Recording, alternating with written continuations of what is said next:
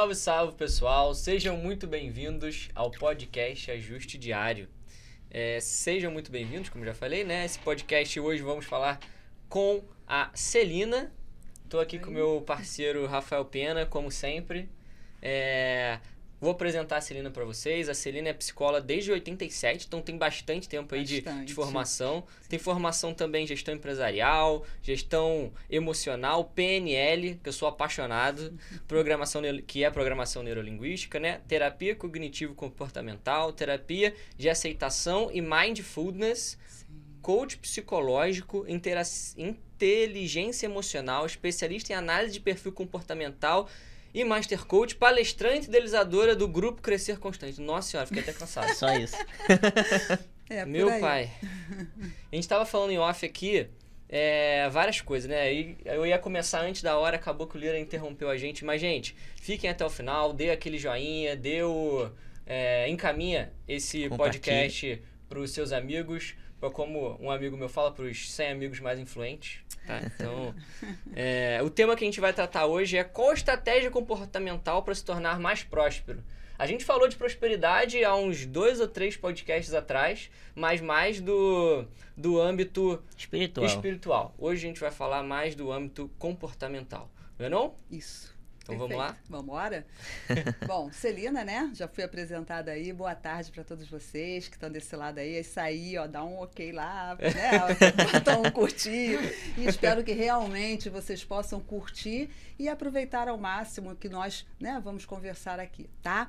É... Qual a estratégia comportamental para se tornar próspero? Ok, mas não é bem isso que eu quero falar, não. Eu quero falar da raiz, né?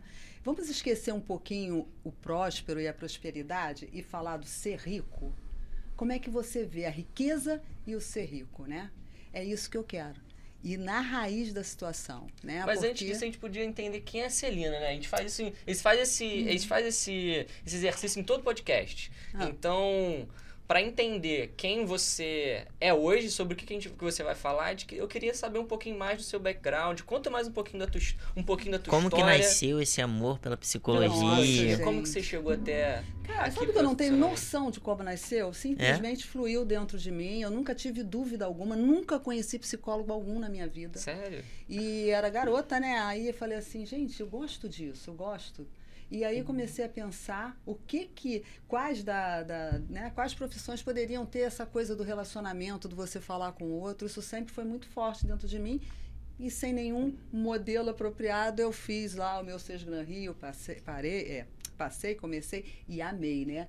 E eu descobri que eu era boa, sabe? Porque como estudante, nossa senhora, aquele fracasso, né? Aquela notinha básica, notinha para passar. E de repente eu, aluna de psicologia, cara, sabe assim, nota boa, né? Eu acho que isso tem muito a ver com o que a gente estava falando, de fazer algo que gosta realmente, a gente se entrega. Então, foram cinco anos de faculdade, assim, foi muito bom, foi muito crescimento e a certeza de que eu estava no lugar certo, porque realmente eu amo muito, muito, muito, muito o que eu faço. Me dá muito prazer. Pô, Falar dá pra, ver na, dá pra é. ver na cara eu dela amo, que ela ama mesmo. Assim, na pré-conversa é, que a gente estava tendo é. aqui, né?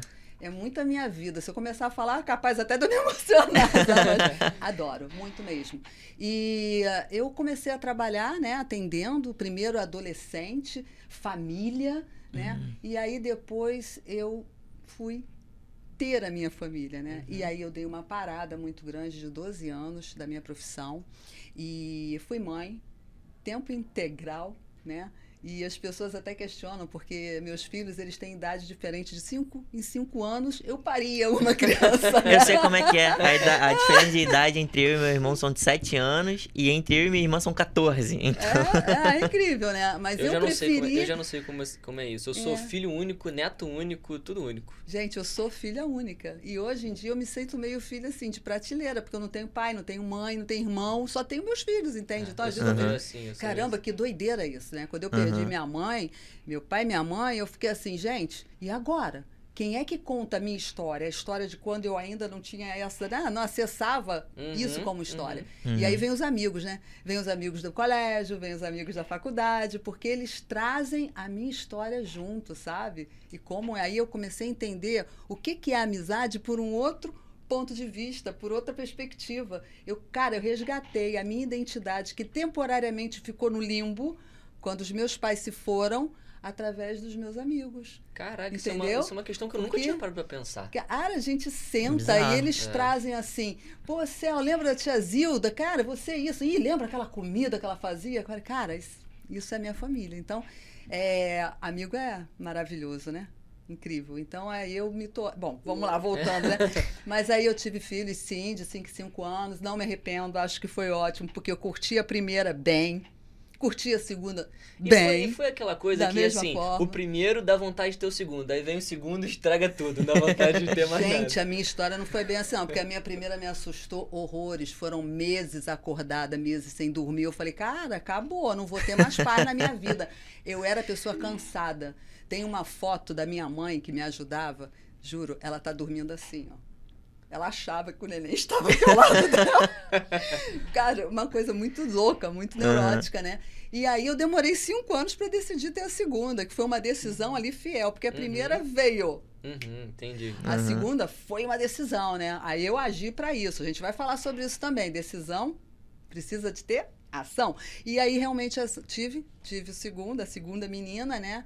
E aí depois veio o mais, o mais novo, né? E foi engraçado que no meio da trajetória veio um outro. Mas aí ele se foi, eu perdido. Caramba. Não, aconteceu. E aí, quando eu engravidei do meu terceiro filho, aí eu falei, ah, vem, vem com Deus e vambora. E super feliz. Então são duas meninas e um E menino. Amo muito, maravilha. Cresço muito com eles. Cada um de uma forma diferente. Só aquela mãe chata que reclama pra caramba, mas vamos Porque levando. basicamente tu pegou cada um em uma geração diferente, né? Sim. Porque de 5 em 5. É incrível, a linguagem com um é, é, é tudo diferente, né? Mas eu acho que é assim com filhos de uma forma geral, né? É. Cada um tem Ah, seu Os meus jeito. pais passaram pela mesma coisa, né? Porque eles me tiveram antes dos anos 2000. Então, de uma forma, o tratamento, cara, é muito diferente É de um com o outro. Então, comigo é de uma forma, com meu irmão já é de outra. E com a minha irmã já é outra coisa. É muito mais voltada pra tecnologia, pô, é muito mais comunicativa. Então, assim, eles estão com esse desafio, né? Criaram um filho e agora tá, tá entregando mais um pro mundo, né? Sim. 18 anos. Sim. E tá tendo que criar outra nesse meio de TikTok, Instagram e tudo mais, super tecnológico, comunicativa. É, Cara, Eu imagino o desafio ju- que, é, que a foi. Juventude, a juventude é uma coisa muito louca, né, cara? Louca, porque você acha que sabe tudo e no mesmo tempo você não sabe, de sabe nada. É incrível, né? né? Você arrisca mais, né? É incrível como você, você parece que está mais pronto para os desafios, porque você acha que você é, assim, intocável. É, exatamente. Quanto- Nada de ruim acontece aquela com que- você. é então aquela- posso me arriscar à vontade. Voltando, é, voltando não, né? Abordando esse mesmo tema no mundo dos investimentos, é aquele negócio. Quanto menos você sabe, mais você toma risco. Então, por isso que aquela É. pessoa que começa a investir agora, o que, que ela faz? Compração. Entendeu? Que é a- a- o grau de ignorância que você tem. Que aí você traz é, essa aversão ao risco. Né? Na verdade, não é aversão ao risco, você não sabe que está correndo risco. Vai muito no que os outros estão falando, né? E acaba Exatamente. tomando a mesma decisão. Mas vamos Isso lá. aí. Então vamos lá. Pois é, então foi isso. E comecei a trabalhar atendendo. Depois eu voltei para a empresa, trabalhei numa empresa durante algum tempo. E aí depois saí novamente, voltei para o consultório. E aí já trabalhei com grupos. E aí durante a pandemia tudo virou online. Então, atendimento online e grupo, tudo, gente. É uma maravilha. Eu amo demais o que eu faço e tô aqui. A pandemia fiz- facilitou mais a- Para mim, não, sabe? o alcance da real. profissão? O que, que você sentiu? Eu acho assim que se tornou mais fácil. A gente aproveita mais o tempo, né? O tempo que eu levava para sair, para ir para o consultório, para voltar, é um tempo que hoje eu uso para trabalhar, para atender mais alguém. E da mesma forma lá do outro lado, né? A pessoa consegue administrar melhor o seu tempo. Né? E ser atendido no horário que funciona para ele. Eu agora eu fi- fiz uma pequena viagem, estava num lugar que eu estava cinco horas à frente, né? E continuei atendendo assim mesmo sabe? Então, Uhum. maravilha. Eu acho que foi muito bom, foi um crescimento grande, sabe, para a nossa profissão nesse sentido, né? É, eu sinto um pouco de tristeza porque é, essa parte aí da pandemia gerou muito um crescimento muito grande de, de ansiedade, de depressão, né? De transtornos aí que, enfim. É, eu tive um problema muito grande na sentindo. pandemia por causa disso, né? É muito enclausurado. Então, as únicas pessoas que eu comunicava muito mal era minha família, porque passava o dia inteiro trabalhando, né? E, cara, não via outras pessoas, não conversava com outras pessoas. Era tudo muito, muito online e não podia sair. Então, você só ficava realmente ali naquele ambiente. E por mais que você tivesse tudo, é, esse calor, né, de você trocar com outras pessoas, eu senti muita falta. Então, a pandemia, pra mim, assim, foi, é, foi muito bom profissionalmente, porque foi o momento onde eu mais cresci, onde eu mais captei, onde eu mais é, ganhei dinheiro. Mas mentalmente, psicologicamente, foi péssimo, porque me destruiu psicologicamente. É, não, não tive essa troca com, com pessoas, né? Uhum. É, você acha que essa. Eu não sei se a gente pode chamar de doenças cognitivas, né? Mas a depressão, a ansiedade, elas ficaram mais Sim. fortes na pandemia porque as pessoas deixaram de ter contatos umas com as outras? Não. Acho que não mesmo. Acho que o contato com ela mesmo foi muito grande e às vezes É. insuportável, É isso né? mesmo, cara. Cara, são muitas coisas, sabe, que envolve. É o teu contexto, é a tua família, como é que é a tua relação familiar para você ficar 24 horas ali dentro Uhum. com aquelas pessoas, como é que funciona a tua casa. Você mora sozinho, como é que é? A gente viu muito casal, né, se desfazendo, a gente viu muita verdade também entre os Sim. casais, né, opções. Muita pessoa, muitas pessoas assumiram uma outra situação que não era real, que, que era fantasiosa, ou então vivia entre, né, eh, de uma outra forma que ninguém sabia, era uma coisa escondida. Quer dizer, milhões de situações aconteceram. Então, assim, a depressão ou a ansiedade, ela não vem eh, eh, somente pelo que está fora, né? Muitas vezes ela é eliciada mesmo pelo que está dentro de você, né? Você se olhar, se encarar, você começar, cara, o que, que é isso? O que, que eu estou sentindo? E aí você vai abrindo mão da tua própria vida, porque a depressão é uma doença ingrata, muito, muito, e você realmente não tem nenhuma vontade de fazer nada. É desesperança total, e muitas pessoas não entendem isso. Quer dizer, eu acho que tudo deu uma piorada. Uhum. Isso é fato, né? Fora esse, essa situação que a gente vive, né? Com, a- com uma- com informações que vêm da mídia que nem sempre são reais. Então você também tem que aprender a lidar com isso o tempo todo. Você vive. num- será que é verdade? Será que é mentira? Entendeu? Então você viveu isso na época da, da Covid, a mesma coisa. Morreu, não morreu? Será que morreu disso? Não, foi pneumonia. Entendeu? Era uma insegurança Uhum. total. Realmente tinha que trazer né, desordem emocional para muita gente, de fato. Então, esse se descobrir, né? Estar de Também. frente com você mesmo que foi. Também, causa, causa, muito processo. Muito processo É. interno, né? Caraca, eu não quero nem imaginar passar por isso de novo. É triste, é cruel mesmo. Ainda mais fazendo esse ponto com ficar rico que a gente estava falando antes. Uhum. É antes ficar disso. rico e ser rico, não foi o questionamento que você mandou? Riqueza e ser rico, né? É, a gente acaba que nesse período da pandemia as, as coisas ficaram muito online e a co- comparação que a gente fazia com outras pessoas também, né? É, nas redes sociais é o máximo disso. No, no meio da pandemia, o Instagram até tirou a as curtidas, né? Que as pessoas tinham. Foi. né? É. Então, para você se comparar menos. Uhum. Então eu acho que isso também é complicado, né? Complicado você Sim. se comparar com o outro. Aí você vê que aquele cara lá tá andando de jet ski, tá na lancha, tá Sim. com um carrão, mas você não sabe o que, que essa pessoa passa. Às vezes Ah, isso é você só uma é máscara, real, né? uma máscara gigantesca. E É. você fica mal por conta disso. Mas você é, já, já puxando para esse lado de ser rico e parecer rico, como é que funciona isso? Bom, eu primeiro quero falar com vocês. Primeiro eu quero agradecer a oportunidade, né? Que eu acho que eu não agradeci ainda. e acho isso super. Ai, Isso, puxa Tá bom, chegar mais pertinho aqui. Mas eu estou muito feliz né, de ter sido convidada pelo Rafael, pelo Gabriel por estar aqui. E vamos lá, gente. O que eu quero dizer para vocês é que tudo, tudo, tudo, tudo relacionado ao ser humano, é... primeiro você precisa obter um pouquinho de autoconhecimento, se conhecer um pouco mais, sabe? Ter bastante clareza de como funcionam as coisas na tua cabeça, no teu coração. Vou falar coração para falar um pouquinho da emoção, mas sabe, você saber como é que é esse universo, como é que é o universo do ser humano, o ser humano em si, quem ele é, como ele é, o que ele pensa, como é que funciona essa coisinha aqui maravilhosa que Deus deu pra gente, né? Que é incrível, ela, ela é perfeita, né? É uma máquina perfeita, realmente.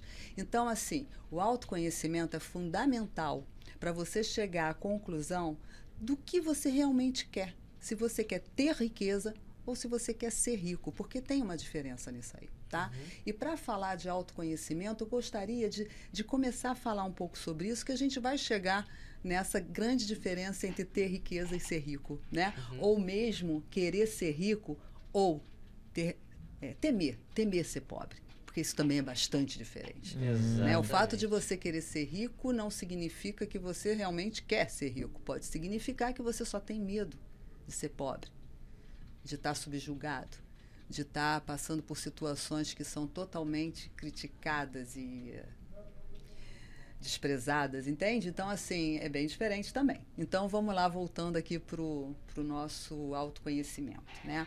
É, eu gosto muito de comparar o ser humano a uma verdadeira cômoda cheia de gavetinhas, num solo que nem sempre está firme. Às vezes, né, o sol pode incidir muito nesse armário, aquecer muito o lado, começar a danificar um pouco aquela madeirinha, ou então a chuva pode bater, cair água no chão, e de repente aquilo ali já vai começar a ficar bambo. Esse é o ambiente externo. São as coisas que vêm fora sabe? O ambiente que a gente vive, são as, né, o contexto social. E aí a gente considera, eu considero, né, porque isso é invenção, que eu acho bem legal, é, considero cada gavetinha dessa uma área da nossa vida. Né? Então a gente pode falar assim, ah, tem a área da espiritualidade. A área da espiritualidade, ela está tão ligada com o ser grato, com o fazer pelo próximo, ainda que você não o conheça, você faz sem saber quem é, né? É, tem uma coisa que é fundamental, que já foi comprovada cientificamente. A pessoa que tem, que vive a espiritualidade, ela tem um melhor resultado um melhor resultado na vida. Ela é um ser humano mais feliz. Então, a espiritualidade é uma dessas gavetas que a gente não pode desprezar.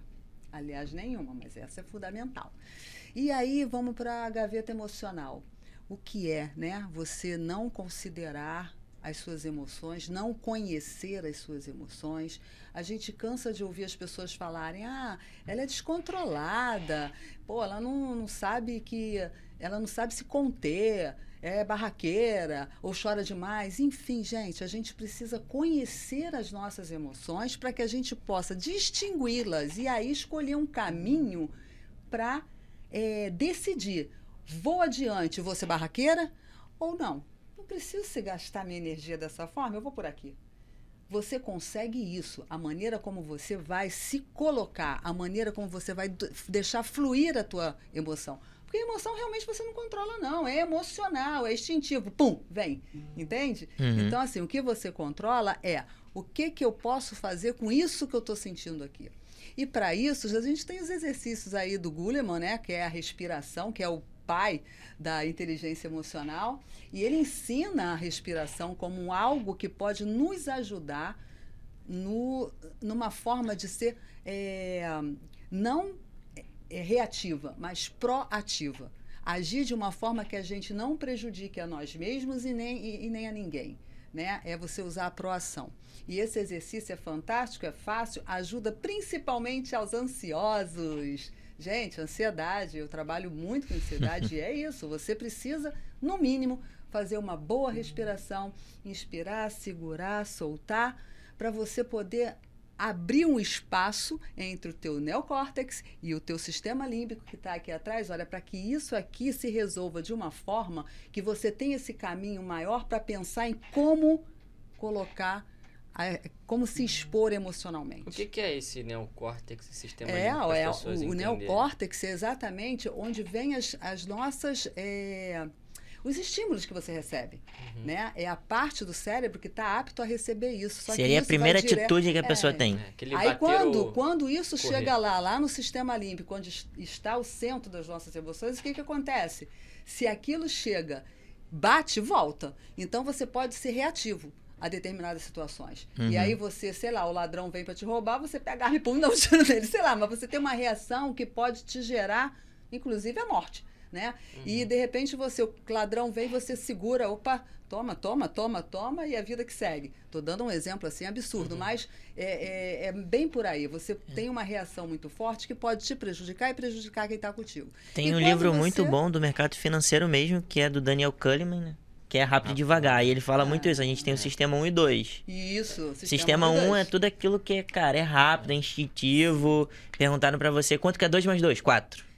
Agora, quanto que É é... como se não houvesse no sistema 1 um pensamento, Uhum. nenhum tipo Isso. de cognição. É 100% emoção. 100% emoção.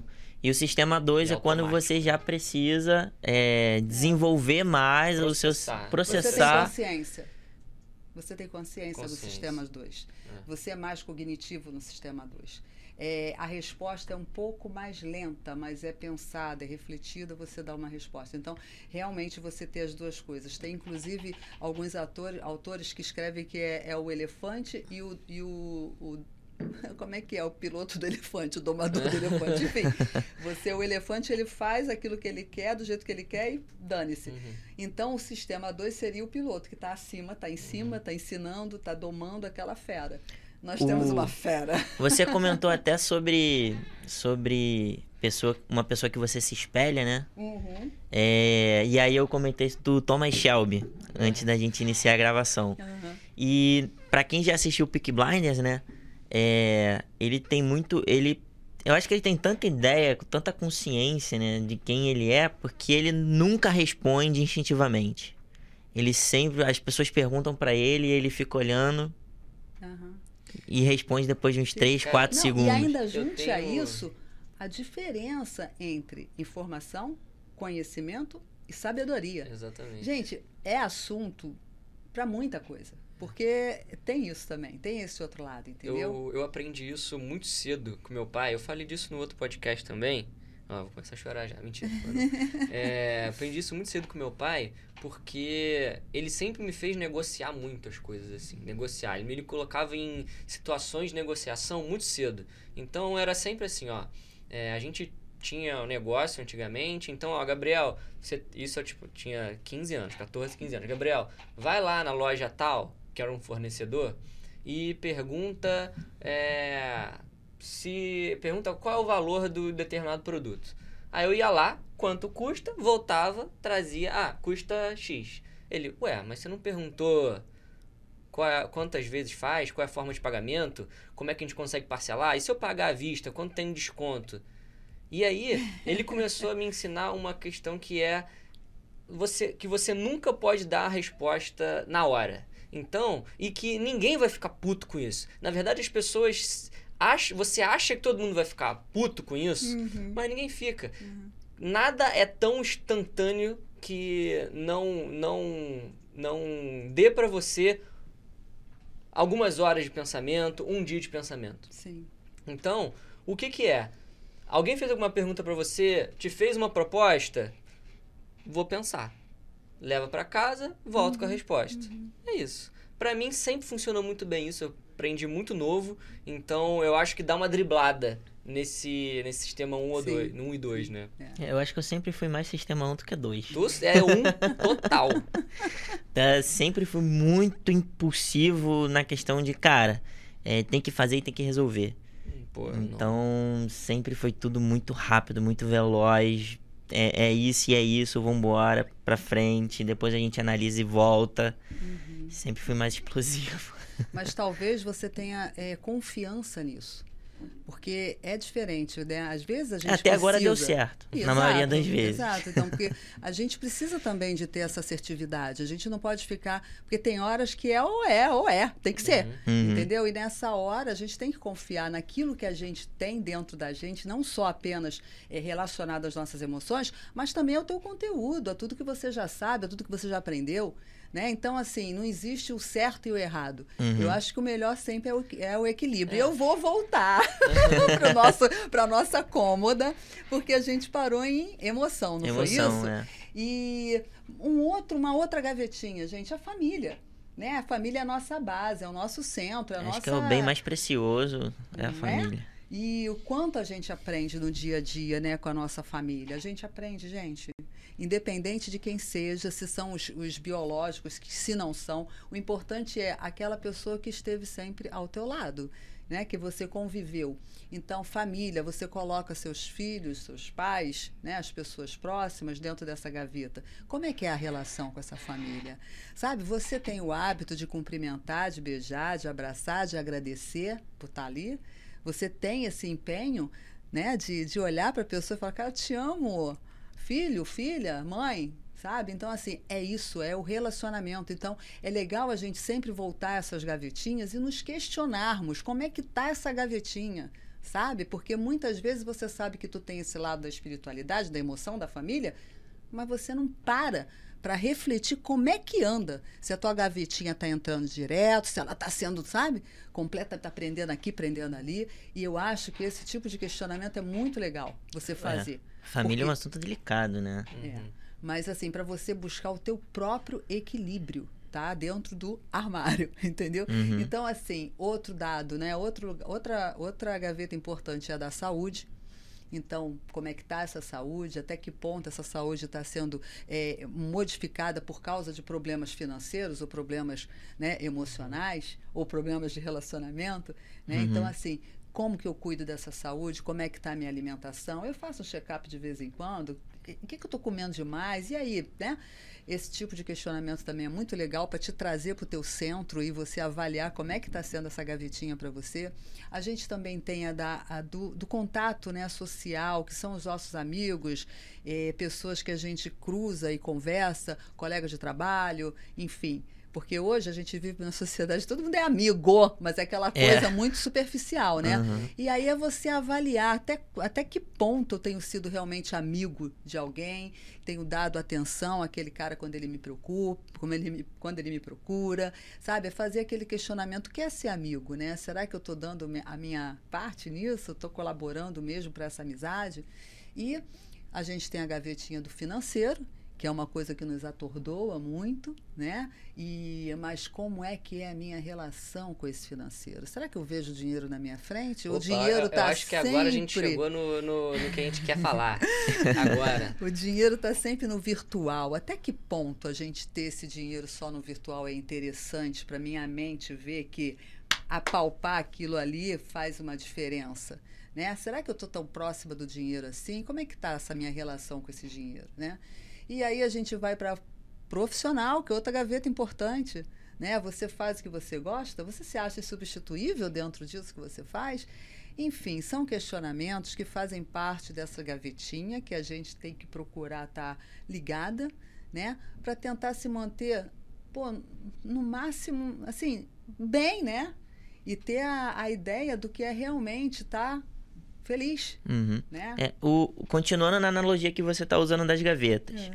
é, o que eu pensei aqui é o seguinte: eu posso estar tá ruim em uma gavetinha, ela uhum. dá uma empenadinha e aí eu não consigo abrir nenhuma outra. Pois é. é se eu não tiver com uma relação com dinheiro bem, é, isso impacta na minha vida pessoal e assim, o quão nocivo é, eu não estar bem em uma dessas gavetas pode ser tão prejudicial para todas as outras. Sim. E uma delas é a financeira. Uma das gavetas que mexe muito com todas as outras é a financeira. Muito, muito. Até com a saúde. Grande. Sim, saúde. com tudo. Com tudo.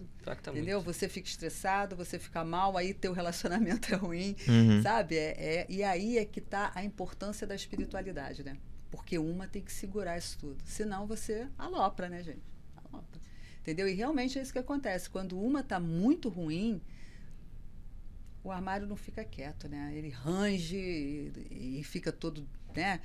Não tem uma conformidade, assim, tudo bonito. Não, não tem.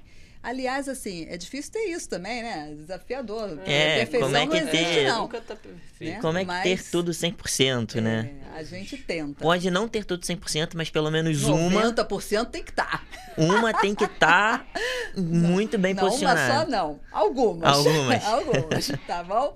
Bom, então assim, falando desse, desse universo que é o ser humano, que é um sistema, ele não funciona sozinho, né? Uhum. É ele não funciona dentro dele mesmo sozinho, né? Aliás, eu acho que a gente tem vários, eu tenho várias Celinas, você vários Gabriels, por eu assim, né? Por aí a gente vai. É, tem uma coisa que se tornou muito comum, né? na língua do povo, crença. Vocês já escutaram falar sobre crença, Sim. né? Ainda Na mais- minha época de faculdade, ops, muito tempo, a gente falava que era trauma, né? Mas hoje é crença, fica mais bonito. crença, porque você pode ter a crença que não é boa, que não te favorece, e pode ter a crença que é positiva. Né? Então, Uhum. legal. Na minha época, aquela coisa do trauma era, era, era. O foco era muito ali, né? Então a gente nem pensava nessa outra que poderia ser positiva. Era positiva, já tá bom, né? Agora não, agora a gente tem isso aí. E a crença, ela surge a partir do quê, gente? A gente precisa. é, Antes um pouco, né? O cérebro. Como é que o cérebro aprende? Ele aprende através de quê? Repetições, né? Quanto mais você repete uma coisa, mais você aprende sobre aquilo. Ou através de imagens também. Quando você vê uma imagem, você começa a se interessar por aquilo, pô, tem aquilo, eu gosto daquilo, aquilo que eu quero ver sempre. E você começa a ver a partir daquilo que você enxerga, né? Que você enxerga mentalmente.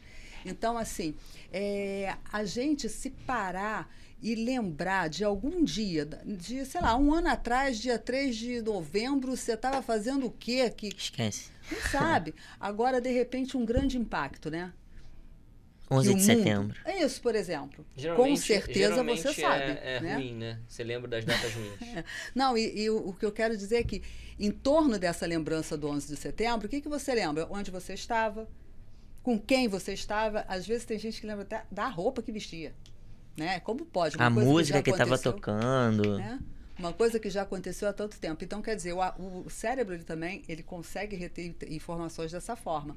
E outra forma é, como eu falei, repetição. Então, você imagina você dentro de casa, é, normalmente, quando você está sendo criado, está se desenvolvendo, você convive ali com teus pais, e a partir dali, ó, às vezes através do- dos pais, ou até mesmo de pessoas ali que estão né, compartilhando aquele dia contigo, você escuta determinadas frases, e escuta todos os dias. Então, vamos dizer que você escute é, dinheiro. Dinheiro. Não traz felicidade. Não traz felicidade, perfeito. Imagina uma pessoa que escuta, uma criança que escuta isso todo dia. O que, que ela vai achar de dinheiro, gente? É. Que é uma coisa ruim. Que precisa ter, Mas você acha mas que que não faz bem. mas você acha Isso- que isso é uma coisa cultural? Até do também, trabalho, né? também, É. também. É, é, até o trabalho, a criança chega em O que eu casa. mais escutava era, ó, não vai estudar não, vai puxar carroça. É. É isso que eu quero falar para vocês. Até o Então, tra- o trabalho, as isso- pessoas falam mal do trabalho, né? Dentro de casa. Então, às vezes a criança chega lá, ah, cadê o papai? Ah, seu pai tá trabalhando, né? Né? E não sei do que, e não sei o que então, lá. assim, vocês dois aí já lembraram, tá? Palavras, frases, que eu até anotei várias aqui e vocês falaram novas aí. Então, isso acontece. Você escuta isso durante muito tempo na tua vida e isso entra em você como um valor teu. Uhum. Você passa a acreditar nisso e você passa a ter reações e comportamentos em função disso. É puxar carroça? Aí você se torna um adulto preguiçoso? Vagabundo? Afinal de contas, você não quer puxar carroça, você quer ficar em casa, deitado, dormindo, É. sabe? Então, uma coisa vai levando outra, né? E aí, mais uma vez, entra essa coisinha fantástica aqui, que é o cérebro, e que os neurocientistas viram que existia uma uma coisa maravilhosa chamada plasticidade neural. Olha isso, isso, gente, é a possibilidade, a capacidade que a gente tem de mudar um comportamento, ainda que ele já esteja bem fi- firme, fixo dentro da gente, entendeu? Cara, que liberdade, né? Que é o tal da é a tal da repro- reprogramação de crenças, é quando você consegue mudar um comportamento que te é prejudicial. Só que precisa do teu esforço. Aí eu vou partir para outro exemplo As pessoas mudam, seria isso. Sim, as pessoas mudam, mas não é uma coisa do. Imagina você como criança chegar na tua fase adulta e ver que essa frase te impediu de crescer. Tá, vamos lá, uns 18 anos, e você em um dia quer dar solução a isso? Não é assim, não é mágica. Não, e né? você É. só vai descobrir isso aí depois que já deu muita merda. Muita merda, muita E gente te foi- avisava e... ou, ou fazendo terapia, né, fazendo gente? Procurando psicólogo, né? E a gente ajuda isso. Então, E muita gente tem, tem reclusão, né? É, entre fazer uma terapia, Sim, fazer sim. ir num psicólogo Pois e tudo é. mais, fazer esse tipo de exercício, mas por conta de outra crença que é, ah, eu não sou maluco. é verdade. Eu não sou maluco. Ah, Verdade. mas só quem faz isso é maluco. É... Então, assim, as pessoas elas precisam de ajuda.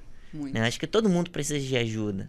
sim. E se ela não tá se permitindo isso, eu acho que aí já é um sinal de que, cara, tem alguma coisa aí que tá E errada. não tá legal, né? É.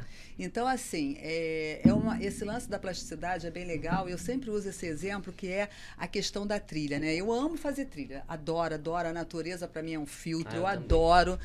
Amo. Eu chego quebrada, mas por dentro eu chego assim, uma alma assim, nossa, demais. Amo mesmo. E aí, quando você vai numa trilha, o que acontece? A trilha tá ali, bonitinha, né? Uhum. Não tem mato, não tem nada. Pode ter uma pedra ou outra e tal, mas tá ali. Tá ali. O que a gente chama de picada, né? Tem aquela. Aquele, É, exatamente. Tem mato de um lado, mato do outro, tem aquele caminhozinho de terra no meio. perfeito ali, né, no meio. Então, quer dizer, aí de repente um dia você chega na tal trilha e percebe que a trilha tá assim, tá, tem mato em cima, o que que tá vendo, né, e tal. E aí tem outra do lado começando, né, se abrindo, o mato já não está avançando, e aí é uma nova trilha, né? Aquela está sendo abandonada, talvez porque demorasse tanto tempo para chegar lá no lugar, ou talvez porque tivesse tanto risco, né? Foi descoberta uma nova aqui, chego mais rápido, posso ir além e corro menos risco. Então, legal, né? Essa se fecha e outra se abre. É assim com as sinapses que acontece na plasticidade neural. E isso me deixa e deixa todos nós muito felizes, Sabe né, que eu, gente? sabe que eu ouvi outro dia? Que grande parte das sinapses não são feitas no cérebro, são feitas no intestino também, sabia? É, dizem que é o segundo, né? Esse é o cérebro, segundo né? cérebro. Eu vou dar um exemplo. Isso que quem. Eu vou botar uma banheiro- pimenta no negócio. Vou dar uma pimenta no negócio. Às vezes o marido que trai a mulher. Hum. E ele fala que nunca mais vai mudar. Ou que nunca mais vai mudar, ou que desculpa. vai Nunca mudar. mais vai ou ele trair. fala que nunca mais vai trair, nunca mais vai fazer isso, que ele vai mudar. Aham. É possível que isso aconteça e assim, quanto tempo em média, não sei se isso dá pra ser calculado, né? Mas em quanto tempo em média uma pessoa demora pra mudar essas sinapses? Eu não sei, será que você está falando de uma pessoa assim, é que não tem nenhum tipo de transtorno? De criança? De cren... Não, crenças, né? Acho que até a gente consegue. Agora tem situações em que fica meio difícil, né? Porque você tem, assim, é, a questão do, do vício mesmo, né? O que que isso gera no cara? Que tipo de, de adrenalina ele tem, né? Com Uhum. isso. E a gente sabe que a não a oxitocina, a oxitocina já é um hormônio muito mais ligado a essa parte mais de, de gratidão e felicidade, né? Mas tem a serotonina que é viciante, né? Então muita Dopamina coisa, tá? A também. dopamina. Dopamina. Obrigada, é isso que eu querendo jogos de azar, né? É, entendeu? Tem a dopamina aí. Então, é, dentro de uma situação assim que a gente pode dizer, nossa, do dia a dia, eu acho que é possível, tá? Agora, a pessoa realmente tem que, cara, Não se é fácil. comprometer. Ela tem que se comprometer com aquilo que ela está falando, né? É uma questão de, não, eu quero, vai ser, vai ser, vai conseguir. Vai Uhum. conseguir, com certeza. Tá? Mas aí é aquela coisa, vai depender muito da situação aí. A gente vai ter que falar mais sobre quem é essa pessoa. tá? Eu só Mas joguei o. Eu, ó, eu acho que dos dois lados. Um lado vai ter que perdoar e acreditar. O que também não é fácil, é, um fácil. desafio. Sim. Né? Você acreditar. E o outro realmente é se comprometer de verdade com aquilo. Né? E a mesma coisa serve pra vícios, jogos e por aí vai indo. É, eu acho que quando entra assim a coisa da dependência química, a coisa, aí eu acho que já é mais é algo mais aí na Mas a na terapia história, ela né? pode ajudar. Ela ajuda. Ela, claro que ela sempre vai ajudar. Às vezes a gente não precisa de remédio algum, mas às vezes a gente precisa do remédio e da terapia. terapia sempre é muito bom. É como eu falei aqui da respiração, né? A respiração focada na própria respiração e não, estou respirando, mas estou pensando em mil coisas, aí não significa nada. Agora foca na tua respiração. O ato mesmo de respirar. Isso tá já presente, ajuda. né? É estar presente, exatamente isso, é estar presente. Então, quer dizer, a plasticidade, ela veio nos trazer essa possibilidade de mudar um- uma crença, um valor que eu adquiri como meu, que na realidade não era meu, pertencia à minha mãe, à minha avó, ao meu tio, à minha tia, à minha babá, enfim, né? E aí você toma consciência disso e aí você pensa que antídoto eu posso usar para isso. Então, vamos lá, numa numa, por exemplo, pessoas ricas são arrogantes, são gananciosas, não entram no reino do céu, qualquer coisa assim. Aí você de repente você pensa, pessoas ricas são generosas. Já é um antídoto. É, a bondade e a riqueza andam juntos. Né? Então você começa a trabalhar dentro de você um outro tipo de pensamento que vai te gerar um outro tipo de sentimento e a tua comunicação vai mudar. Então, a tua possibilidade de entender a riqueza e o ter, né, é, ser rico de uma outra forma e não como um ato de pecado, vai mudar. Né? Então, é, é um trabalho que a pessoa, no questionamento, ela percebe isso e, e faz. É, isso foi uma coisa que Treina. eu signifiquei em mim, Treina. porque é, eu sou da Zona Oeste, né? E lá, assim, a gente chaga pessoas ricas mesmo e é isso. Ah, pô, ser é rico, Tu falou o quê? a gente chaga pessoas ricas. Chaga. É, tipo assim, prega na cruz, Ah, entendeu? tá. É, E aí, quando eu comecei a estudar de fato, eu comecei a ter minha maturidade mental e comecei a conhecer pessoas ricas de fato, pô, Jorge Paulo Lema, Bill Gates, Warren Buffett. Vou falar até do menino Ney, porque essas pessoas começam a usar do dinheiro dela para ajudar outras pessoas. E aí eu comecei a mudar isso na minha cabeça, que, cara, se eu é, realmente, porra, começar a ganhar muito dinheiro e for muito rico, eu consigo facilitar a vida das outras pessoas. E ponto. Eu acho que isso deu estalo assim na minha cabeça. Foi a, pa- foi a frase que mudou é, o meu jeito de pensar. E aí sim, eu comecei a olhar, não, eu posso facilitar a vida de outras pessoas, eu É, posso você facilitar. sozinho fez uso dessa grande capacidade. né? E eu nunca me- tinha me ligado nisso. Então é incrível, né? É um universo maravilhoso, né? Então, assim, eu acho que a princípio, depois dessa, dessa reflexão sobre as gavetinhas e sobre as nossas crenças, a gente já começa a ter uma visão diferente do ser rico. E aí eu vou propor aqui para vocês um exercício com cinco passos, né? Que são assim Ah, adoro. Vamos. são bons assim, né, da gente fazer para cada vez mais ter clareza, gente. Tudo na vida é clareza. Clareza é fundamental para que a gente possa mudar tudo isso que nos incomoda, né? Então vamos lá. É, no primeiro passo, antes de dar, eu queria que vocês fizessem tipo assim uma uma tabela, né, com três colunas e cinco linhas, Mentalmente. tá? É, se alguém puder fazer com papel, faz. Então, pessoal, ó, quem boa. tá ouvindo, é, esse exercício aqui que a Celina tá propondo. Então, se quiserem escrever, se quiserem fazer mentalmente, vamos acompanhar todo mundo junto, que acho que a gente vai ter uma que vai experiência ser legal. legal, é. E eu acho uma coisa, gente, escrever é sempre muito positivo, porque você coloca para fora e às vezes sabe que você tem uma visão bem diferente daquilo que você tá tá lendo, sabe? É bom escrever, sabe? Então, se puderem, façam assim, né? Pega, faz uma uma tabela, como eu falei agora, na primeira coluna vocês vão colocar ano, na segunda renda, na terceira patrimônio, tá? Então vocês vão usar assim, primeiro ano, 2021, ano passado, tá? Qual era a minha renda no passado? Você coloca na coluna do meio. Qual era o meu patrimônio? Lá. Esse ano, 2022, mesma coisa, renda e patrimônio. E faz isso nos, né, é, entendendo, visualizando os próximos três anos. Quanto será a tua renda ano que vem? Qual será o teu patrimônio ano que vem? Faz isso, tá? Então vai de 2021 a 2025. Aí já começa o compromisso. Porque aí você já vai colocar, né, renda e patrimônio. E aí é você contigo mesmo. Começa a guardar essa frase, você é contigo mesmo, é o teu compromisso, é a tua responsabilidade com a tua vida, tá? Bom, feito isso, vocês vão listar cinco bons motivos para ser rico. Em contrapartida, cinco bons motivos para não ser pobre. Porque, como a gente já falou, ser rico é diferente de temer ser pobre. São duas coisas diferentes, tá? E vocês vão fazer os bons motivos e vão olhar para eles e vão é, ver se realmente os motivos que aparecerem não querer não ser pobre, né? é, eles são mais fortes do que os motivos que você colocou como quero ser rico. Porque vocês vão encontrar diferença aí. E se por acaso o medo tiver aí dentro, eu tenho uma triste notícia para vocês, viu? Vai ser um desafio muito maior ser rico. Porque o medo, ele vai ser um impedidor, de fato, tá? Então, seja assim, quando você responder, seja bem franco para você entender ali onde é que você está.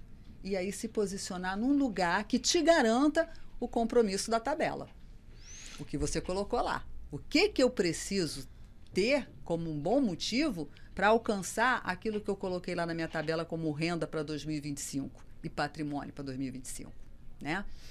Bom, o terceiro passo é uma coisa que eu espero que vocês entendam, né? Mas a gente precisa muito ter o sentimento do rico é, para poder agir. Senão você não age. A ação, antes da ação acontecer, vem o sentimento. E eu vou pedir para vocês fazerem uma coisa muito importante que muita gente vai questionar. Sabe o que, que é? Você vai pegar as 10 coisas mais importantes da tua vida.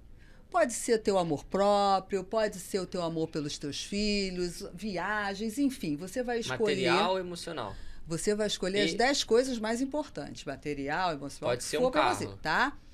E você vai monetizar esse valor, independente do que ele seja, se ele é um carro ou se ele é o teu filho. Você vai botar- Caraca. Você velho. vai colocar valor monetário nele. Não vai ser outro valor, não. Pô, isso é poderoso pra caramba, cara. É. Porra. É, porque a gente aprende tanto a, né, a não querer ver dessa forma, mas eu quero que vocês sintam, né? Como é que é? É importante sentir isso. Muito importante. Você sentir, você ter esse sentimento muito forte, né? Para você agir. Então, quanto é que vale? Qual é o valor do amor que você tem pelos teus filhos, do amor que você tem por você, aquele carrão que você quer? Qual é o valor? Caraca, O forte. carro é fácil, né? É, o carro é Mas fácil. esse- esses sentimentos Mas, mais por exemplo- abstratos é, é complicado, porque você precifica alguma coisa que não tem preço. né? É, exatamente. Qual o E- valor de um filho? E, a- e acaba que você consegue priorizar as Sim. coisas, né? É, e tem uma coisa aqui, a gente não está colocando que tem que ser um valor menor que o outro. Exatamente.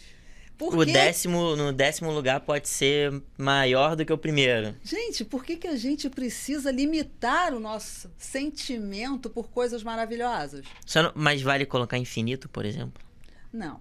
Você vai monetizar. Porra, Rafael. Caraca, Monetizar.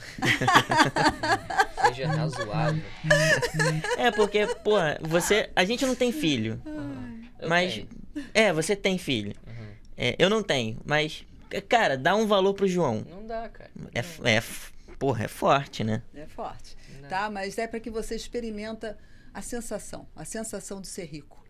Porque, cara, olha só esse questionamento. É forte realmente, né? O quanto você é rico na sua vida pessoal. Não, trazendo isso pro mundo do- das finanças, isso é muito poderoso porque acaba que você valoriza e. A gente já falou isso aqui várias vezes, né? Imagina se a gente trazesse esse, esse experimento para dentro de um planejamento financeiro, assim. Cara, a pessoa ia se dar conta do que aquilo vale, vale para ela de fato. Entende? Uhum. Se vale para ela, ela tem que cuidar daquilo. E como é que ela vai cuidar daquilo? Aí entra a parte do, do, de investimentos, entra a parte de gerenciamento de risco, entra várias coisas que a gente pode levar por essa seara. Porque, cara, se eu tenho um bem É. Perfeito, que, Gabriel. porra, é muito, muito valioso pra mim, eu vou querer proteger ele de todas as formas possíveis Só, só que, que existem, isso, entendeu? Só que como isso tá num campo que, você, que é abstrato, A gente fica não. meio que jogado na tua cabeça, não é isso? É, e você não tem controle, Não né? tem não tem controle controle. de nada, gente. Porque é, porque é verdade, é. Porque, porque quando chegam e perguntam pra você, cara, o que, que o João representa pra você? Você vai É, falar muita coisa, Muita é coisa, tudo. é o quê? Não- mas precificar isso é muito difícil. Mas se você colocar isso numa tabela como Uhum. ela falou, dá pra ter uma noção e dá pra, Sim. dá pra falar, caraca, o que que eu preciso fazer hoje Exatamente não esse é o deixar isso É esse olhar. É esse olhar. Isso você pode fazer. e tá presente pro hoje. Exatamente. Cara, perfeito. É esse olhar que as pessoas têm que ter, entendeu? Antes de você pensar no investimento que você tem que fazer financeiro, Uhum. para, olha, É. vê o que, que você tem hoje, o quanto isso é valioso para você. E- entenda o valor, o sentimento do que é ser rico antes mesmo de não ter a tal riqueza. Lembra o jeito Harvard de ser feliz? Uhum. É outro filme, outro filme, é outro livro muito bom que traz essa ideia da felicidade, tá? E o resto, cara, vai ser consequência. Com certeza vai dar certo.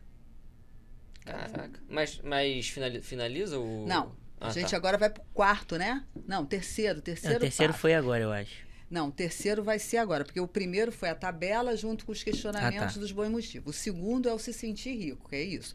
O terceiro é o ser grato que a gente já falou lá, né? A gente já observou que a pessoa quando ela é grata, ela ela alimenta é, sentimentos bons, energia positiva. Então ela é muito mais assim otimista, ela é muito mais é, é, até mesmo focada, determinada. Ela ela tem uma predisposição maior para ir, né, é, para conquistar o que ela deseja. Ela é mais feliz, ela tem um bom relacionamento e, acima disso tudo, sabe lidar melhor com as suas emoções, com o estresse diário. Né? Então, é, a gratidão está muito, muito, muito colada com o ser rico. Vou- Como que exerce a gratidão hoje? Você tem que fazer um exercício. Né? Você vai pegar o seu papel e vai escrever pelo menos 30 motivos para ser grato. Ao que você é grato no teu dia a dia? Ao teu trabalho? À tua saúde? Ao sol? Ao dia que, que, né, que, que, te deu essa oportunidade de ser feliz? Você é grato pelo seu filho? Pela inteligência do seu filho? Pela saúde do seu filho? Você é grato pela sua saúde? Pela saúde da tua mãe, do teu pai? É, o que muita gente pode pensar agora é, caraca, eu vou ter que escrever 30 motivos E pra é você... pouco, hein? Pô, mas se você não tem 30 motivos pra acordar todo dia... Não, e é pouco. E voltando um pouquinho, a gente às vezes fala com muita gente, muito cliente, né? E às vezes a gente pergunta pra eles qual, é, quais são os seus objetivos. E a pessoa, ah, não tem objetivo não. Cara, isso, Isso- acontece isso muito. vai ser outro Acontece muito. podcast. Acontece muito. É. Acontece muito. Mas se você fizer essa tabela, cara, automaticamente os objetivos aparecem, né? Caraca, que doideira isso. Não, né? e isso dá um outro podcast, né? Porque Dá. a questão do- dos sonhos, dos objetivos, das metas, né? Uhum. Vem muito, né, em cima disso aí. Cara, essa parte é importante. A gente viu lá, a gavetinha é muito importante. Então, assim, a gratidão é importante. Então, façam esse, esse exercício, pelo menos 30. É fácil demais, porque é ser grato por você e pelas pessoas que estão ao teu redor pela, pelo, por tudo que te, que te cerca, né? A natureza, então, enfim, tua família, o teu contexto, tá? Então, isso é, é muito importante, tá? Os 30 motivos aí. O quarto, não, aí eu quero falar só mais uma coisa. Lembra sempre do dessa, como é que a gente pode chamar? Mas é uma coisa que leva a outra, esse dominó, vamos dizer assim. Então você tem a ingratidão. A ingratidão te gera insatisfação. A insatisfação te gera vitimação, vitimismo. E isso te dá o sentimento de escassez. Agora vira e pensa: gratidão me leva a satisfação, que me leva à vitória e que, por fim, me leva à abundância. A gente fala, a gente Tá. vê muito isso, esse, esse conceito de escassez e abundância na internet rodando por aí, né? E o que, que é a escassez? Nesse sentido que você falou, o que, que é a escassez e o que, que é a abundância? É de pensamento? É de. É de quê? Escassez, né? É tristeza, infelicidade, não deu certo. É uma vida cruel, triste. E isso começa a descambar para falta de saúde, né?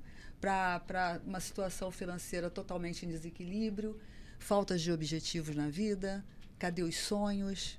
Né? Isso é a escassez. E por outro lado, você tem abundância. Se você está grato, se você está feliz, está bem, você é um vitorioso. Independente de você ser rico ou não, né, de ter essa, esse milhão ou não, a gente viu lá quando você é, monetizou teus, os teus, as coisas mais importantes da tua vida. Uhum. Você já é rico, entende? Então, assim, essa sensação de abundância te faz querer o quê, gente? Mais ainda. Mais coisas boas. Ser mais feliz, ajudar mais o outro. É Quando que é você aquele- pensou nisso, quando você pensou, se eu Sim. ajudar, o que, que você foi aí? Como é que, que é? pensamento foi esse? Foi abundante? Foi de escassez? Não. De maneira alguma? Né? Tem, então uma é legal. frase, tem uma frase que o, o Pilar fala, né? Que é nada, mais, nada dá mais resultado do que o resultado, né? É, É mais isso nessa, direto, toda nessa, hora. Nessa, nessa linha, né? Essa linha. Tá? Então, é, o quarto passo, aí eu vou lembrar do que eu falei lá no início, é você ter consciência que você é o único responsável pela vida que você leva. Ninguém mais é. Sente culpinha. Sem desculpinha, sem mimimi. Quem é bom em desculpas não é bom em nada. E é sem mimimi, né, gente? Porque hoje em dia é um Hoje tal de mimimi tá que é cansativo, né? complicado. Então, assim, é você realizar dentro de você a crença de que você é responsável pela tua É. vida. Porra, tem uma prática que tem. É estoicismo. Uhum. Estoicismo prega muito isso, né? É, É, eu sou responsável né? pelas coisas que acontecem comigo. Sim. Ah, o, que não, o que é externo é externo, eu não tenho controle. Então, Uhum. O vento que venta, Sim, a água que sim. corre, a terra que vibra e tudo mais. O restante eu não O tenho. estresse do outro. O estresse do outro. Tudo é como É, você vai carregar o passarinho que tá voando e faz cocô, tudo isso, né? A gente não, não tem controle. Mas é, sobre a nossa vida a gente tem controle. Sobre isso a gente pode tomar decisões. Uhum. Né? E, cara, isso é muito legal porque, pô, tem irmãos mais novos, né? Então você ouve muito, assim. é, Vou abrir aqui o que eles falam. Mas eles falam muito assim: ah, meu pai não sei do que. Meu pai não deixa eu ir na festa. Uhum. É, cara, é, primeiro que você é menor de idade, né? Então você tem que. Você tá morando embaixo do teto de outra pessoa e você deve respeito a ela. Uhum. É, mas não é por causa disso que você vai deixar de estudar, Uhum. né? Porque a nota que você tira tá, tá é condizente ao que você faz. Sim. E isso não tem nada a ver com outra pessoa. É, não é porque o cara tá fazendo isso, não é porque eu tive, por exemplo, um, ah, eu tive um dia ruim e agora eu vou comer uma pizza inteira, né? É, eu acho que é muito, eu acho que o estoicismo tem muito a ver com Sim, isso, sim. né? Não, é maravilhoso, também gosto. Então é isso, né? Você perceber isso como crença, é, uma, é um valor. É um valor, é uma crença tua. Eu sou o responsável. Isso tem que estar aí dentro, né? Do teu pensamento, do teu sentimento. Tá? Agora, o quinto passo é, também pode começar, galera, não gostar muito, não, mas é assim: você gerenciar a tua rede de relacionamentos. E quando eu falo isso, eu não estou falando para você deixar o seu grupo para trás. Não é nada disso. Criar novos. Se você não tiver no teu grupo, é, como é que a gente chama? É homof- homofilia, né? Que é, Não sei. é, Eu acho que não é homofilia, não. é assim, é pessoas semelhantes, pessoas que têm o mesmo objetivo, que tenham, tenham a mesma, a mesma Mesmo ideal. mesmo ideal, isso. Então, assim, você criar uma rede de pessoas que tenham esse mesmo objetivo de você, que você, e às vezes até pessoas que já conquistaram esse objetivo. Entende? Criar essa rede. Ah, um é novo isso mesmo, grupo. ó, homofilia. É semelhança devido a uma mesma origem é, ou um ancestral comum. É isso. É isso, né? Então falei certo, né? Falou. Gabriel, obrigada. É, eu, foi uma coisa que eu construí muito, né, Uhum. nesse, nessa mudança que eu tive de vida, porque, é, pô, quando eu tinha, sei lá, 17 anos, eu comecei a mudar a minha vida, a estudar mais, a trabalhar mais. E eu tinha amizades na época que, por exemplo, ficavam jogando o dia inteiro. E aí eu não, não, não me via mais inserido naquele ciclo. Não que eu deixei de falar com as pessoas, muito pelo contrário. Mas a conexão com elas foi assim, se perdendo. Elas continuaram fazendo as mesmas coisas e eu fui entrando em outros ciclos de pessoas que tinham ali o mesmo objetivo que eu. E por incrível que pareça, né? é, conforme eu fui entrando nesses novos ciclos, essas pessoas foram me puxando para outros ciclos. Sim. Então foi, não foi algo tipo. é, com esses amigos, sim. Ah, mas você vai fazer isso, cara? Nada a ver, você não precisa de faculdade. Agora com essa galera, pô, cara, você tá fazendo esse curso, mas o que, que você pretende fazer? Você pretende é, entrar no mercado financeiro? Então, cara, faz uma pós-graduação assim, assim, assado. É. Aí uma coisa Pô, outra. conversa aqui com fulano de tal que, pô, acabou de entrar nessa área que você quer. E aí, essas pessoas mesmo foram me introduzindo em outras, né? Uhum. Eu acho que tem, tem a ver com isso. Não é você, ah, fulano não é bom pra mim, eu vou simplesmente Sim, não é isso. Tá esquecer perfeito. dele na minha vida. Sim. Mas é você se reencontrar em outros campos, em outras atividades que você se enxerga, né? Exatamente isso. É isso. É isso. E você vê que é um processo natural.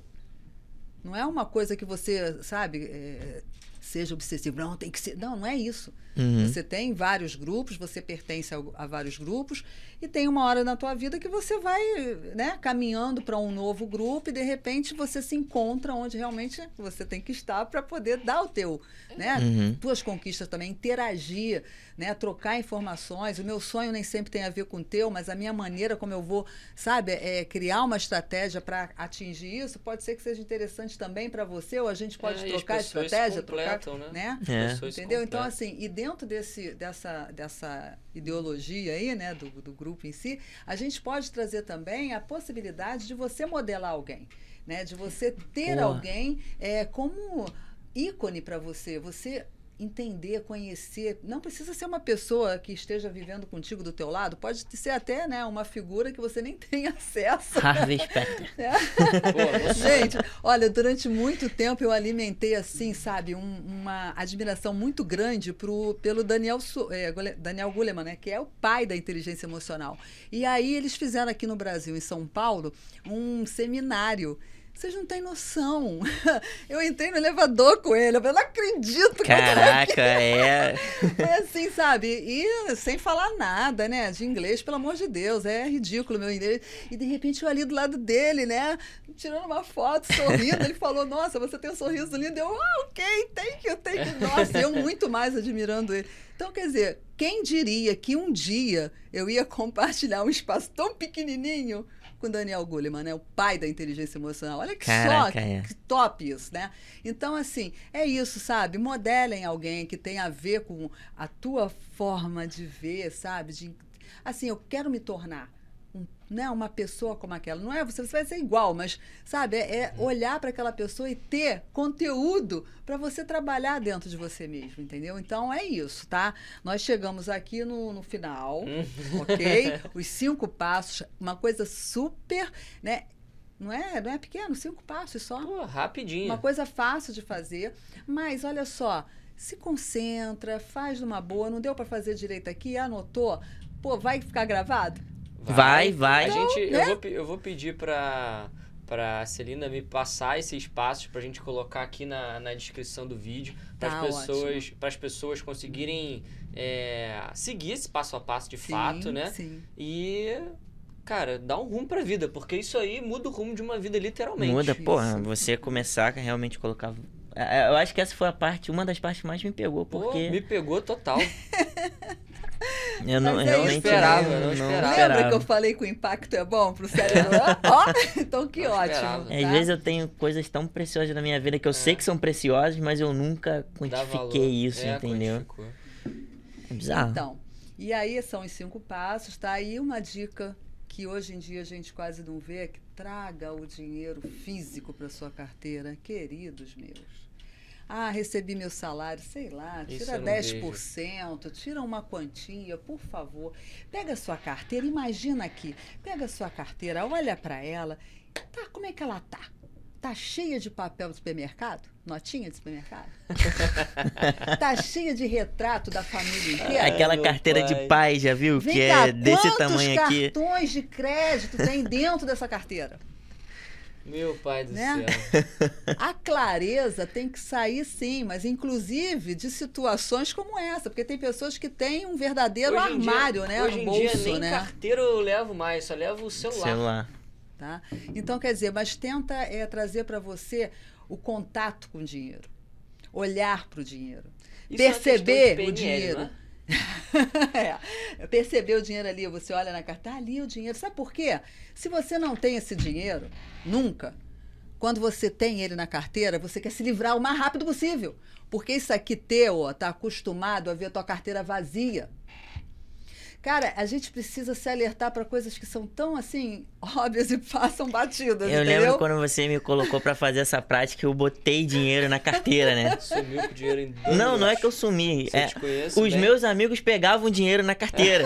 Porque eles falavam, pô, pena, cara, vou ter que pagar o estacionamento ali rapidinho. Eu, cara, tem isso aqui. vai lá e paga. Aí, é, enfim, né? Sabe, mas é... é... importante, é importante esse contato com o dinheiro, é entender, né, é, que você tem que reter também, né? Senão, cada vez que você pega dinheiro, vai embora e você também não vê. É tudo virtual, passa cartão, passa cartão. Isso. Nós é. precisamos ter isso, sabe? Essa intimidade com o dinheiro e a gente já sabe que ele é uma coisa boa, né? Uhum. Não, maravilhoso. É, tem muita gente que pega o dinheiro no físico, né? E fala assim, pô, isso daqui é sujo. Tem Sim, gente que já é tem outra essa. crença. Esse estigma. É, ah, não, não ando com dinheiro porque o dinheiro é sujo. Exatamente. Né? Exatamente. Né? É mais uma daquelas crenças que a gente viu no início. Verdade. Pessoal, vamos, vamos encerrar? Eu Vamos. acho que a gente já ficou bastante tempo conversando. é, vai ter, espero que tenham muitos outros podcasts pela Sim. frente pra gente tratar de mais assuntos ainda. É, é, gente... é, um tema muito vasto. É Falar um... sobre, sobre a mente humana. Cara, é um tema é... muito vasto, é um tema é vasto, que, é complexo. dá muita conversa, cara. é. Porque a gente se. A gente se, se identifica muito com uhum. tudo que é falado, entendeu? Eu, pelo menos, me identifico muito. Se identifica? Sim. É, eu vou voltar em uma. Antes de encerrar, mas eu vou voltar em uma pergunta que eu fiz antes da gente começar a gravação. Uhum. Que foi. É, você é profissional. Isso. Mas a gente, o ser humano, que está rodeado de, por exemplo, pessoas que só sabem reclamar e reclamar e reclamar, a gente acaba internalizando muito isso pra gente. Uhum. Qual que é um bloqueio que a gente pode fazer é, sem faltar educação com a pessoa que fala assim, cara, eu não quero mais ver você na minha vida? Olha só, Rafael, tem muita coisa, principalmente dentro de PNL, né? Algumas uhum. coisas que a gente pode fazer. É, inclusive, a gente sabe quantas pessoas tóxicas tóxicas, a gente até ama. Uhum. Imagina você ter uma mãe tóxica ou um filho tóxico. Você saber que você ama aquela pessoa, mas aquela pessoa te faz mal, porque cada vez que ela abre a boca, ela vem com agressividade que tem a ver com ela, não contigo. Cara, tem um filme muito entanto, fora que, que. E no entanto você sofre, né? Você sofre porque é teu filho, ou então é teu pai, enfim. Mas assim, olha, para mim, no meu caso, como eu te falei, como psicóloga, isso é ferramenta de trabalho. Eu, sou, eu trabalho nisso. Então, eu, sinceramente, eu não posso né, ter uma reação como eu tenho com amiga, por exemplo. Uhum. Né? Porque se eu não tiver. É importante que você tenha uma empatia, mas você tem que ter empatia cognitiva também. Porque senão você não ajuda ninguém. Uhum. Se você entra, é, você é empático ao outro e você sente o problema do outro como ele está sentindo, o que, que tu vai ajudar? Você vai sofrer com ele, você vai pegar o lenço e dividir junto. Uhum. Então você tem que ter a empatia cognitiva, que é exatamente olhar e entender que ele é uma pessoa, você é outra, que são dois universos diferentes. O que ele está pe pedindo ali de alguma forma é que você o olhe de uma maneira diferente. Que de repente hum. você possa é, abrir desculpa, uhum. abrir assim um pouco mais o nível de percepção dele também, ajudando, falando da tua percepção, compartilhando com ele a tua forma é, de ver. Que muito se né? fala de empatia, mas é aquela empatia, cara, se põe no meu lugar, pô, que que... É, mas aí não adianta, não, é melhor não me pôr no teu lugar. É. Eu quero te entender para poder te ajudar. Senão são duas pessoas você... da merda, cara. exatamente, exatamente, falou tudo. Então, assim, você tem a coisa da empatia cognitiva, que é fundamental, você também tem que entender qual é o teu limite. Pô, até aqui, beleza, passou daí, não. Eu vou me resguardar. E aí você se resguarda como? Às vezes eu até brinco com o paciente, inclusive. Fala que tá com dor de barriga. Sai correndo. Porque tem gente que você tem que sair correndo. Uhum. Não dá, não dá para ter outra opção. Se alguém tiver, por favor, me diga. Porque Pô, tem pessoas que eu também prefiro. Quem fala muito isso é o ninja, né? Já viu? É. O ninja. Tu já escutou esse, esse, cara falando? Ele tá famoso na internet, já foi um montão de podcast. Uhum. É, ele fala que você tem. Você tem a, a a. Como é que é a palavra? Você tem é, a escolha de ir embora a hora sim, que você quiser. Sim. Exato. E ninguém exerce esse direito, né? Da mesma As forma que você acham falou que precisam estar tá aqui, precisam estar. Não, eu quero rapar fora é. daqui. Não, da, da, mesma forma que no início você falou assim, eu, eu posso ter um tempo para responder, eu não preciso responder uhum. agora. A gente precisa entender isso, que a gente tem esse espaço, que a gente pode ser né? É. E falar, e, e, de uma forma que não vai agredir ninguém. É. Porque quando você é autêntico, você não agride. Uhum. Você não agride. Tenha certeza disso. Né? Se você já está nessa, nessa, nesse caminho do autoconhecimento, sabe? Se você experimenta o amor a você mesmo, né? Duvido que você parta para agressão. Não tem como, gente. Sabe? É, sei lá, no momento de, de, sei lá, de muita euforia ou então de muita raiva. Então, tudo bem, pode até acontecer, mas a probabilidade é, é muito menor do que quando você não tem estudo. Então, assim, simplesmente é, tome posse do espaço que te pertence. Né? Então, se você tem condição de ouvir, porque tem muita gente que tem vício de reclamar. Reclamar. É isso. Reclamar é, É. o quê? Isso tem muito. Clamar duas vezes. E a pessoa passa a vida inteira reclamando. Né? Porque não é isso? Você está clamando duas vezes a mesma situação. Três vezes, quatro vezes. Tem gente que tem isso. É dela, é próprio dela, entendeu? Então, assim, você tem que dar também os teus limites, né? Não, não- agora não dá. E aí você vai saber como tratar isso. Agora, muita espiritualidade também ajuda, né? Ajuda, ajuda. Pô, demais. faça a sua ora- oração, sei lá, não sei, dependendo da prece, tua, da tua crença, do que você acredita, enfim, mas se resguarda, né? Uhum. Faz a sua oração, canta seu mantra, mas se olha, né? Como um ser muito maior do que aquilo que parece. Ah, eu falei que dá. Porra, conversa pra caramba isso aqui. É, vambora. Ela- a, Chega. A, Celina, a Celina vai ter que voltar aqui mais vezes. Tô achando. Mais vezes. Tá bom, eu volto com prazer. Inclusive, né, eu já faço parte aqui do, do clube, É clube de vantagens. Clube de Vantagens aqui. Aqui, então, por favor, tá lá meu nome. Se vocês quiserem meu contato também está lá. Vou deixar aqui com os meninos. Uhum, Né? E super agradecida por essa oportunidade. claro, Né? claro. Muito mesmo. Pessoal, então hoje a lição que ficou é a principal lição que ficou pra mim, né, é usar esse exercício que a gente fez pra você ser grato, pra você identificar seus objetivos, a, a, a essência de tudo e aliar isso também com seus investimentos, né? Então, se você tem objetivo, você sabe onde quer chegar, você consegue chegar lá mais fácil, né? Quer dizer alguma coisa? Não, eu tô de cara. É isso, pessoal. Dá aquele joinha, compartilha com, com os amigos. É, ativa o sininho, sempre esqueço de falar isso. Ativa o sininho lá no YouTube e segue a gente no Spotify, em todas as plataformas, agregadoras de podcast, tá bom? Show. É isso. muito obrigado. Obrigada. Um abraço. Tchau, tchau. tchau. Valeu. Tchau.